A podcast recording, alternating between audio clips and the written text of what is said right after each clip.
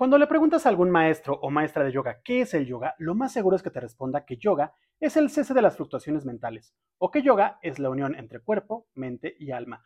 Pero debes saber que estas dos respuestas, aunque son muy populares, no son necesariamente una definición de lo que es el yoga. Bienvenida, bienvenido a Yoga en Corto, una serie de videos en los que buscaremos ahondar en el concepto del yoga, abordándolo desde la filosofía antigua, los textos clásicos y la historia de la misma disciplina una serie en la que retomaremos conceptos básicos del yoga como samsara, chakras y kleshas. Hablaremos brevemente del panteón hindú y los vestigios literarios de la antigua India y la India medieval. Acompáñame en este corto recorrido a través de la filosofía del yoga. Empecemos.